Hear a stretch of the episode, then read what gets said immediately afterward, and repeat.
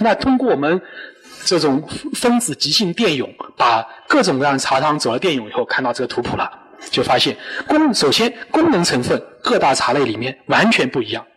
绿茶有咖啡因，黑茶有茶多糖，茶多糖的一个酚，白茶是有白茶籽，有类似于山梨子的白桃银针的籽，有类似于冬枣子的这个寿眉和白牡丹的这个籽类。白牡丹刚才忘记讲了，白牡丹是走这这一边的这个脾经，脾经也对应的，但主要脾在这一边是，所以在右在左边走，但是白牡丹是走右边的这个脾经的，所以白牡丹的效率呢，它是更多的是解表，虽然也有提升免疫的作用，但是更多是把表面的这些表皮的免疫力提高，然后表皮痘痘啊发出来的这个呃这个过敏啊什么都都是可以通过白牡丹来解决。所以它虽然同样是白茶籽，但籽类成分也是不一样的，分子是不一样的。黄茶呢，主要成分是茶黄酮，茶黄酮的成分多了，这里面我们看到七个部位、七大类的这茶黄酮在里面，是分这分子量、分子种类是最多的黄茶里面。然后青茶单宁酸，红茶是茶酰胺，我们也可以叫茶多胺。各大茶类里面的主质成分、菌的成分都不一样。那除这些成分以外，我们在这个图谱里面还看到三大类的成分。这三大类成分跟功能没关系，但是跟这些茶的经络属性完全对应。而且这个成分并不是一个很少量的成分，而是个很高的分。在前面的第十十大组分里面，它排到很高、很高、很前面。有一类是排在第二位。有一类是排在第六位，有一类排在第八位，所以它这次含量在茶里含量是很高的，它不是我们随便挑出来的这个成分。有一类成分呢，决定于这个茶到底是走阴脉还是走阳脉。我们看到有意思吧？少阴黄茶的这类成分是最高的，然后是厥阴黑茶，然后是太阴白茶，阴走到头就变成阳了，所以变再下面是太阳绿茶，再低成分再低一点的是阳明清茶，最低的是少阳红茶。这一类成分决定了体液是往上走还是往下走，阴阴脉是往上走的，阳脉是往下走的，所以这类成分就决定体液的这个流向的极性，让体液往上还是往下。阴茶里面有这类成分比较高，让它往上走了；这个成分低了，当然这个成分子啊不一定是完全一样的分子式，可能是略有不同，所以它的这这这是我们这个紫外光的这个反射率。所以它紫外光反射率会有差别，它不一定是含量的成分的比例的问题，这些都需要大量的这个研究工作进一步去跟进去做，这是我们观察观察到的现象，这决定了体液的流向。第二类成分呢，决定了体液每一种，比如阴茶里面是在外侧走呢，还是在中间走，还是在还在次中间的地方走，在中央走还是在中间走？所以决定了他走少阴、少阳啊，少阴、厥阴、太阴，还是太阳、阳明、少阳。在阳茶里面，太阳最高，阳明次之，少阳最低；在阴茶里面，少阴最高，厥阴次之，太阴最低。为什么？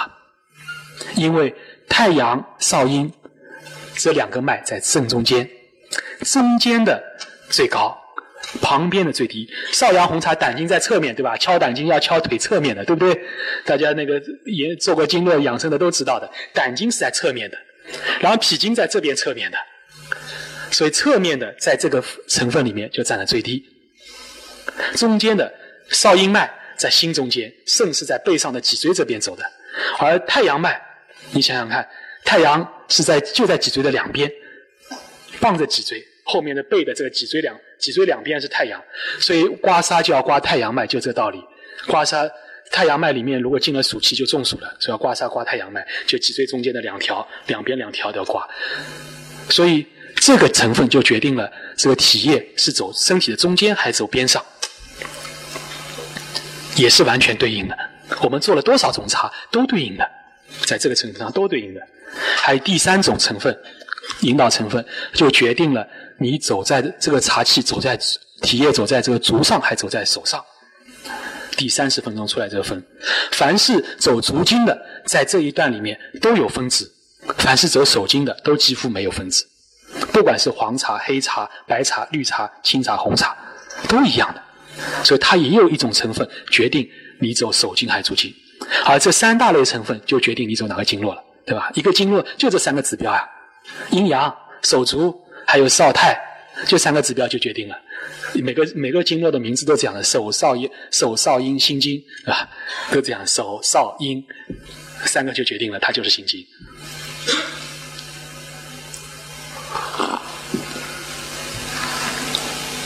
所以这里面其实都是科学。现在我的茶道经就是把这经络的科学、体液循环的科学打开一个门，然后让大家说我，这里面大有作为，大家一起来研究。一起来，千万要把我们中国的这个老祖宗留下精髓研究清楚，千万不能丢了。这经络循环、体液循环，可能是人体九大系统之外的第十大系统。它是通过很多体液循环的小管道、通道连接在一起，一段一段的连接在一起。这连接的这中间的这个部位，就是连接中间的枢纽的部位，可能就是穴位。穴位地方是不通的，它要固定的时间才打开。但有的时候完全堵住了，完全打不开了呢，就出问题了，经络就堵了。那可能通过针灸啊，通过喝茶什么都可以把它胖疏通。那可能喝茶的方式更好，它是内部疏通的，经络是外力来疏通，而针灸是外力来疏通的，那可能还还会带来一些副作用。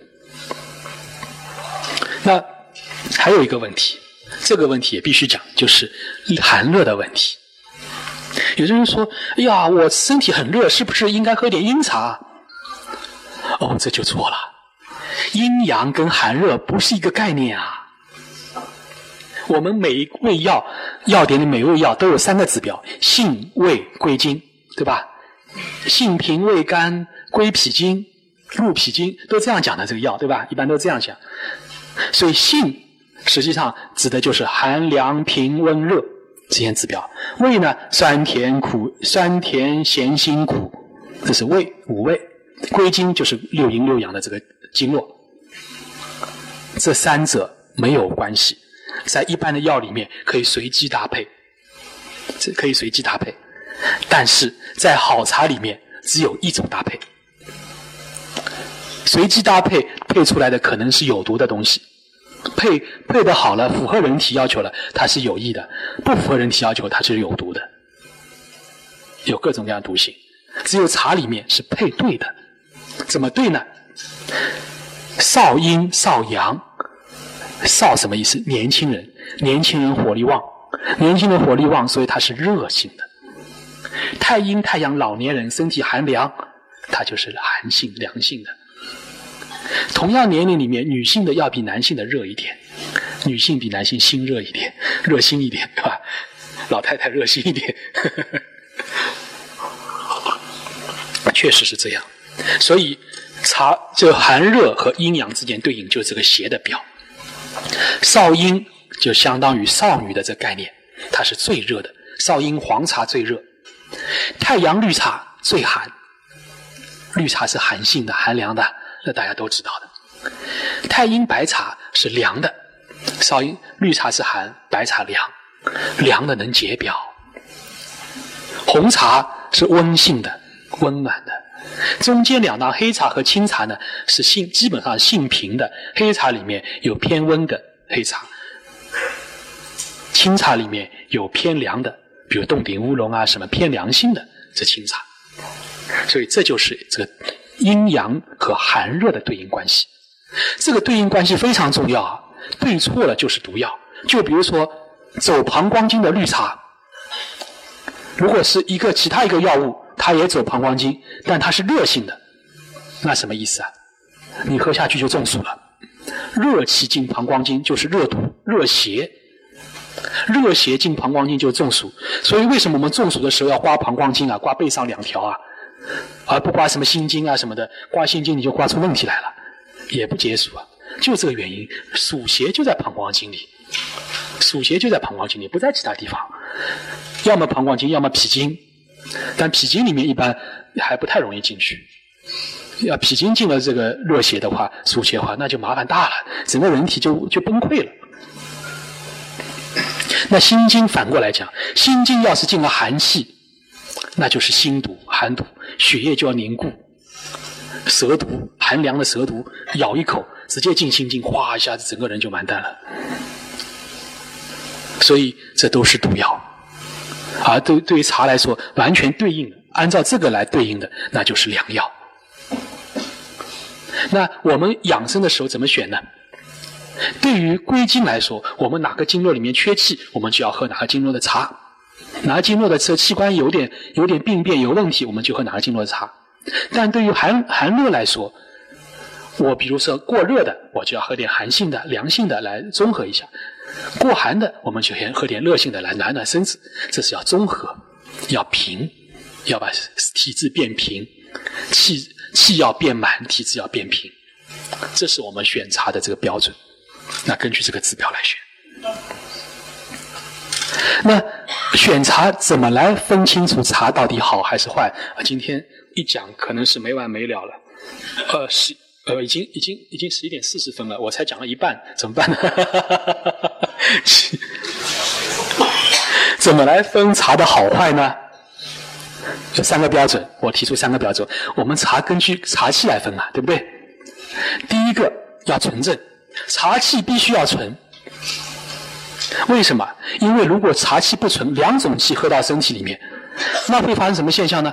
你开了两个经络，开两个经络的时候，两条经的气在跑，身体的体液就会紊乱啊，体液就会流动，就会紊乱，就会胀气、冲气。我们吃东西最怕吃冲掉了，吃冲了以后就有毒了。这气也是一样的，气一旦冲，两个经络相交的地方气相冲，实际上体液相撞啊，那这个地方就会受伤。就会受伤，所以跟气一定要纯，一次喝只能喝一种气。所以低一等的茶气入丹经，只在一个经里面，那是一等一的好茶。如果这个气在同一个脉里面，但在两根经，既走手又走足，比如说有的红茶既走胆经又走三焦经，那还算是好茶，因为两根经是首尾相连的，它也不冲，也不冲，但它有些余脉有可能会相交，经里面还有络啊。不光是经，还有络，络有的地方可能是相交，所以可能还还会造成一定的紊乱，但是问题不大，也算是好茶。所以一等、二等算好茶，三等的细分在两个脉里面，同样是阳脉的或者同样是阴脉的，分两个脉里面，那它可能就相交了。啊四等的阴阳两脉，有的是有一部分阴气，有一部分阳气，那迎头相撞，阴气是往上走的，阳气是往下走的，迎头相撞，那问题就更大了。所以这。三四等的是坏茶，很多人想着说：“哎呦，我把六大茶类的特征全部融合在一起，做个大大融合、大满贯的茶。”你这茶你敢喝啊？经络大乱啊！你敢喝啊？这是对啊，那还了得喝下去？这原理不懂啊，那那瞎搞、瞎创新啊！所以创新那是要基于这个基本的原理来做的，要基于道来做的。没有道，你创什么新啊？对不对？那像三等茶，最典型的就是高香的花香的红茶。红茶我们前面讲了，要巧克力味儿，要葡萄味儿。它如果来一个玉兰味儿呢？花香的红茶，现在有的啊有人创新出一种红茶，卖的可贵了。花香红茶，果香红茶，果香是葡萄干的，葡萄香的果香那没问题。那如果是其他像什么荔枝香啊什么的红茶，那都是乌那都是乌龙茶的味道，清茶的味道。你把它弄到红茶里来干嘛？弄到红茶里，它就是肯定是有有阳明气了。红茶少阳气啊，阳明和少阳相撞，一个走胃经，阳阳明走胃经的，一个是走胆经的。胃经和胆经的相撞在哪里？一个在贲门，胃的贲门，一个在喉部。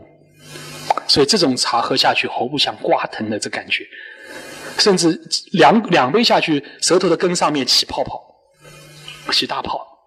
这我试过的，有的以身作则，要体验一下，直接就起泡，照片都拍出来。你看，两杯下去，红舌根上面大红点，泡泡就出来了，疼的要命。然后有些胃弱的人就胃抱着肚子就不舒服。哦，卖的可贵了，这茶创新出来的。不能说啊，这事情不能说，对吧？人家追杀我。啊 啊，不是不是不是，菊普是黑茶子，菊普是好东西啊。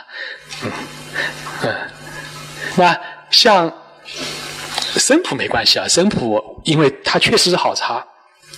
但是新做出来的生普，新的茶，那只能算四等茶。从这一个角度来讲，为什么呢？因为它刚做好，它里面还有大量的阳明气，但是已经引进了厥阴气，一部分走肝经，一部分走胃经。它的相撞点在哪里？在在腹部。所以新的生普你喝下去以后，腹痛如绞，喝多了以后肚子疼啊，难受，反胃，醉茶，都是这个原因。所以生普一定要放久。放久了以后，阳明气慢慢的跑掉，厥阴气慢慢收进来，甚至阳明气转成厥阴气。好，九年以后就变成一等一的好茶了。所以生普一定要放酒，就这个道理，千万不能拿过来就喝。你看看九年到了没有？闻闻这味道，生香、奇香出来了没有？黄芪香出来了没有？一定要一定要有这一点。那第二点要干净，中正无邪。这不干净的茶。呃，制作的时候在地上面踩来踩去的，然后放的时候长了霉了。哦，以前那香港好多富豪对吧，花了几千万囤了普洱茶，放仓库里面，呃，一时梅雨季节发霉了，长出来，你看有霉味、苍味，这才是老茶，这才是好茶。你糊弄谁去啊？发霉东西你自己吃吧。开玩笑，发霉东西怎么会是好茶？对吧？长了霉菌了怎么好茶？要长益生菌才好茶。要香味的茶好茶，你霉味、苍味怎么会是好茶呢？没这道理的事情啊！所以在采茶、做茶各方面，你要防止各种的邪气入侵。我们中医上讲，各种病是由六邪入侵造成的：风寒暑湿燥热。风邪是少阳邪，所以做红茶时候不能刮风，采红茶时候不能刮风，有狂风的时候不能有红茶。不能弄红茶，所以红茶的基地种红茶地方都是在山凹里面，都在四面环山挡住风的地方，风吹大风吹不到地方才能做种好红茶。在海边种红茶那没办法弄了，对吧？成天台风来一阵，你红茶还怎么做？这茶里面全部都是邪气，都是风邪，少阳邪，少阳红茶。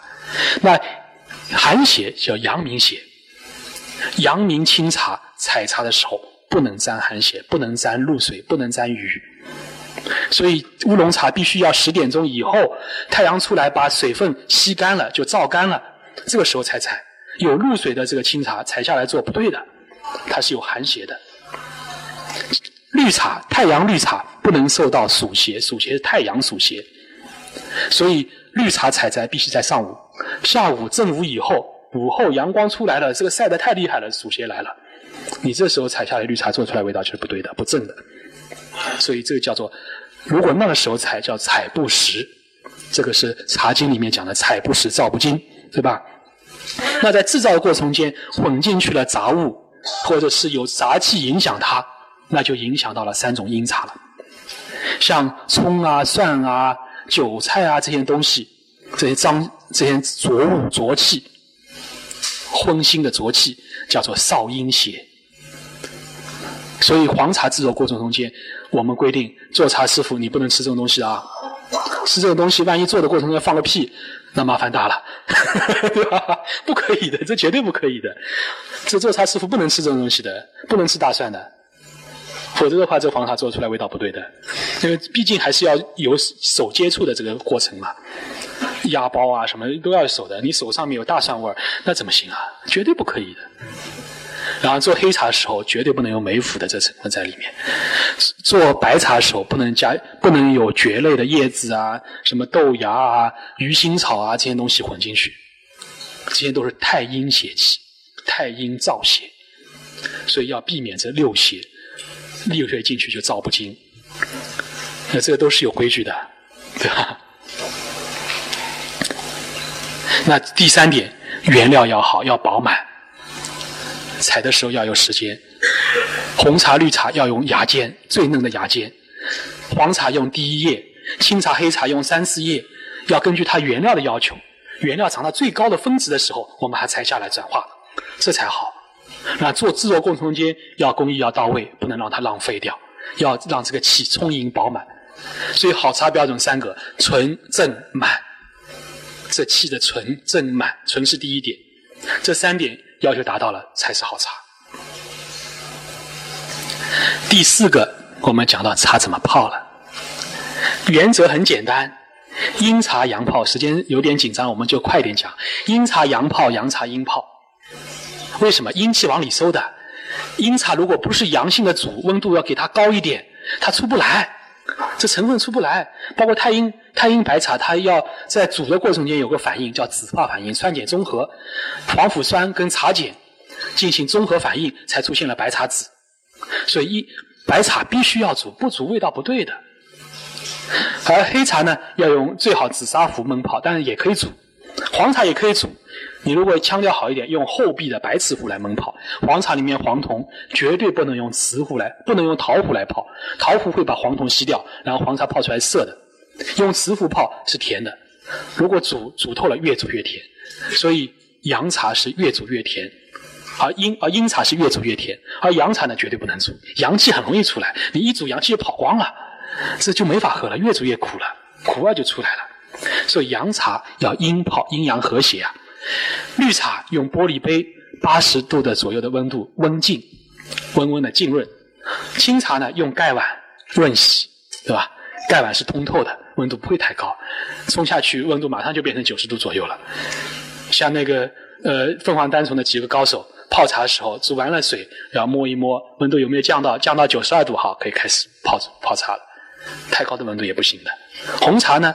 最好的方式是用黑陶壶，薄胎黑陶，因为红茶里面是胺类成分，胺类成分呢，它溶解度很低，啊溶溶解度很高，它需要高温去溶解，所以一百度的水冲下去，但是呢，温度时间长了呢，则胺类会降解，变成有害成分，所以要让它迅速的散开，所以要一个透气导热的这个壶来泡，金属壶导热但不透气，又透气又导热性最高的就是黑陶，薄胎黑陶。所以只有黑桃壶泡出来红茶味道绝正，最正，跟其他的壶泡出来完全不一样。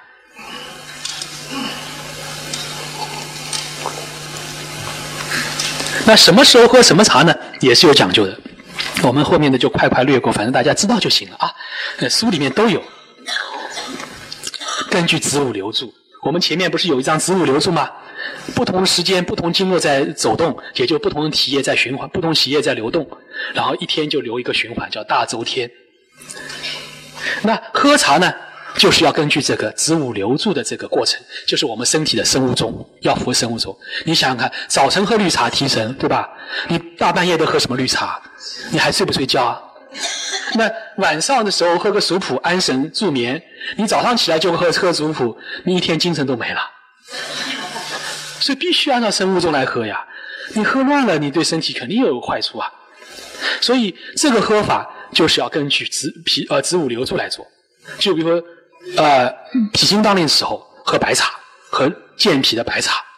但这里面还有个问题，就是你阳脉当令的阴脉当令的时候，阴脉在收气，你喝这个茶，这个气就直接被它收住了，就好的。阳脉当令的时候，阳脉在放气啊，阳是往外放的。你这个时候喝相应的阳脉的茶没用的，补不进去的，直接就放掉了，那怎么办呢？而且阳脉在放气的时候，这个阳脉的器官，这个器官就开始变虚了，气放掉了。那这个时候，中医上讲，实则泻其子，虚则补其母，所以这个时候要补其母。这个阳脉当令的这脏器要补这个脏器相应的母，这个母呢就要根据。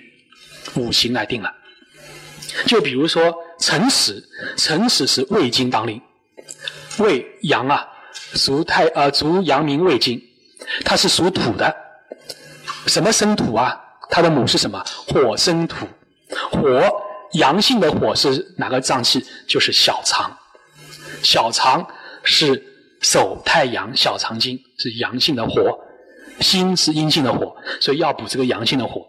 小肠经的茶就是绿茶，提神的绿茶，所以辰时就要喝绿茶，而不是喝清茶，对吧？就这样的定理。午时心经当令，心经是阴性的，直接喝阴性的这黄茶，心经的黄茶。到了未时，未时是小肠经当令，小肠经是阳性的，而且属火。那么什么生火呢？木生火，木就是胆经。是阳性的木，胆是阳性的木，手少啊足少阳胆经，所以要喝胆经的红茶。所以胃是红茶，午后红茶，全世界都知道午后红茶，对吧？到了申时，膀胱经当令，膀胱又是阳性的，足太阳膀胱经，膀胱属水，什么生水呢？金生水，金阳性的金的器官就是大肠，足阳啊手阳明大肠经，所以要喝大肠经的清茶，乌龙茶。所以生时茶，生时茶，生时喝的是乌龙茶，生生喝的是清茶。所以根据这个原理，到了酉时肾当肾经当令，就喝肾经的黄茶；到了戌时心包经当令，又是阴脉的，喝心包经的黑茶，就是喝熟普啊，可以安神，可以睡觉了。所以这是一天里面最适宜喝的这个茶的这个流行顺顺序。你看，都是中医的道理，都是《黄帝内经》道理，但是想得清楚嘛？这有两个原理在配合，阴阳和五行两个原理在配合起来。但是，并不是说一个时辰只能喝某一种茶，茶还有普适性，越阴性的茶越普适，越阴性的茶越是什么时候都可以喝，什么人都可以喝，什么季节都可以喝。所以白茶太阴茶太阴了，一天二十四小时都可以喝。但是建议大家还是要睡觉啊，该睡觉的时候起来喝白茶，吃饱了撑的，真是。虽然不影响健康，但是不睡觉影响健康啊，对不对？喝茶不影响健康，不睡觉影响健康，所以还是该睡觉要睡觉。这是是一个大的表，就是说你想喝茶的时候喝个什么茶，根据这个季节，根据这时辰来，过了这时辰就对身体就有伤害了。像黄茶，早上九点到晚上九点，这其他时间就不要再喝了，不要提前喝。那么节气呢？我们后面还有一本书专门讲节气。每个节气喝什么茶都有道理的。天的变化，天地的变化，阴阳变化对人体的影响很大的。就比如说，到了大寒的时候，天太冷了，所有的人免疫力都下降啊，都容易生病啊。特别老人免疫力低的，可能很多人就扛不过大寒，就就就过世了。所以大寒这节气里面，逝世的老人就特别多，对吧？所以大寒就最重要的就是要走脾经，要健脾。要提升免疫力，所以大寒和寿眉太重要了。春天是阳气生发的时节，所以要帮助阳气生发，要喝红茶，少阳红茶，春红。夏天要要绿茶，要凉一点，要降火气，所以夏绿。秋天要清肠，要进入休眠，要进准备冬天的中冬藏，所以要要清理身体里面垃圾，所以要喝清茶，秋清。到冬天安神要冬黑。长四季之间长夏，季节之交身体容易出问题，要容易调要需要调节，就要喝黄茶。然后四季都可以喝白茶，所以这个口号就是口诀就是春红夏绿秋青冬黑长夏黄四季白的季节对应的。那专门有一本书专门会讲二十四节气茶事的，呃，今年也会出来。就这每个节气具体喝哪种茶，告诉你什么原因，每种茶的感受怎么泡怎么喝，还每首写一首诗都会告诉你，都有另外一本书来讲，这就复杂了。那茶的制作，以前有很多错误的理论，就什么微发酵、半发酵、全发酵，这些就全全是错误的理论。真真正的实际的效应是什么呢？不同的茶用不同的原料。所以用不同的工艺进行不同的反应，得到不同的产物。所以实际的是，绿茶是没灭活的，清茶、黄茶都是没呃黄茶也是没灭活的，清茶是没有没活性的，红茶有没活性的。主要的是天地人三台气在里面起作用。绿茶、清茶、红茶、洋茶是先杀青，杀青完了以后，呃绿茶就直接出来了。清茶呢啊清都是后杀青，清茶是先摇，用人力摇。人力在转化，摇到味道变成了玉兰香了，然后再杀青。红茶呢，先揉窝堆，窝堆用地气来发酵，堆在那边，地上铺个席子，用地气来发酵，发到了它出来的这个正确的香味了，巧克力香啊什么出来了，然后再去烘烘干，实际上把酶酶杀掉，它实际上已经不清了了，所以不太叫杀青，实际上也是杀青一样的，就把细胞彻底杀死，把酶活性彻底杀死，到最后也是有个杀青的过程的。你可以把它叫杀红也行，反正已经红掉了，对吧？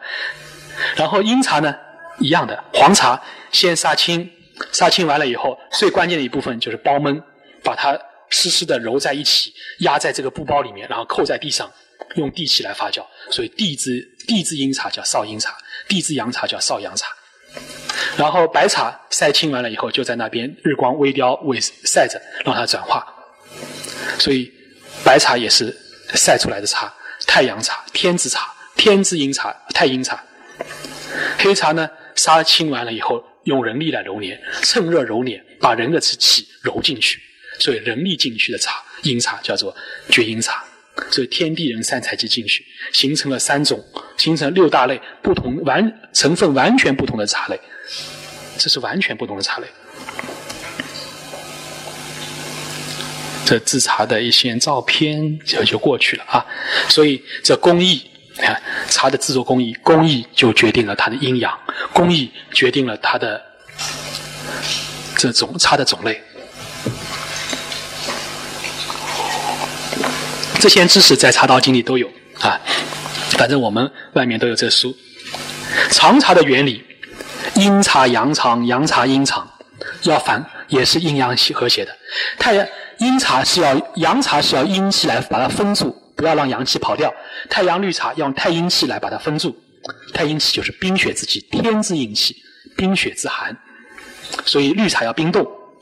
清茶呢要厥阴之气来把它封，人之阴气，人之阴气有低饮之气，所以清茶用铁罐子、吸罐啊什么密封了以后窖藏，跟红酒一样的窖藏，放在低的地方，清茶要低。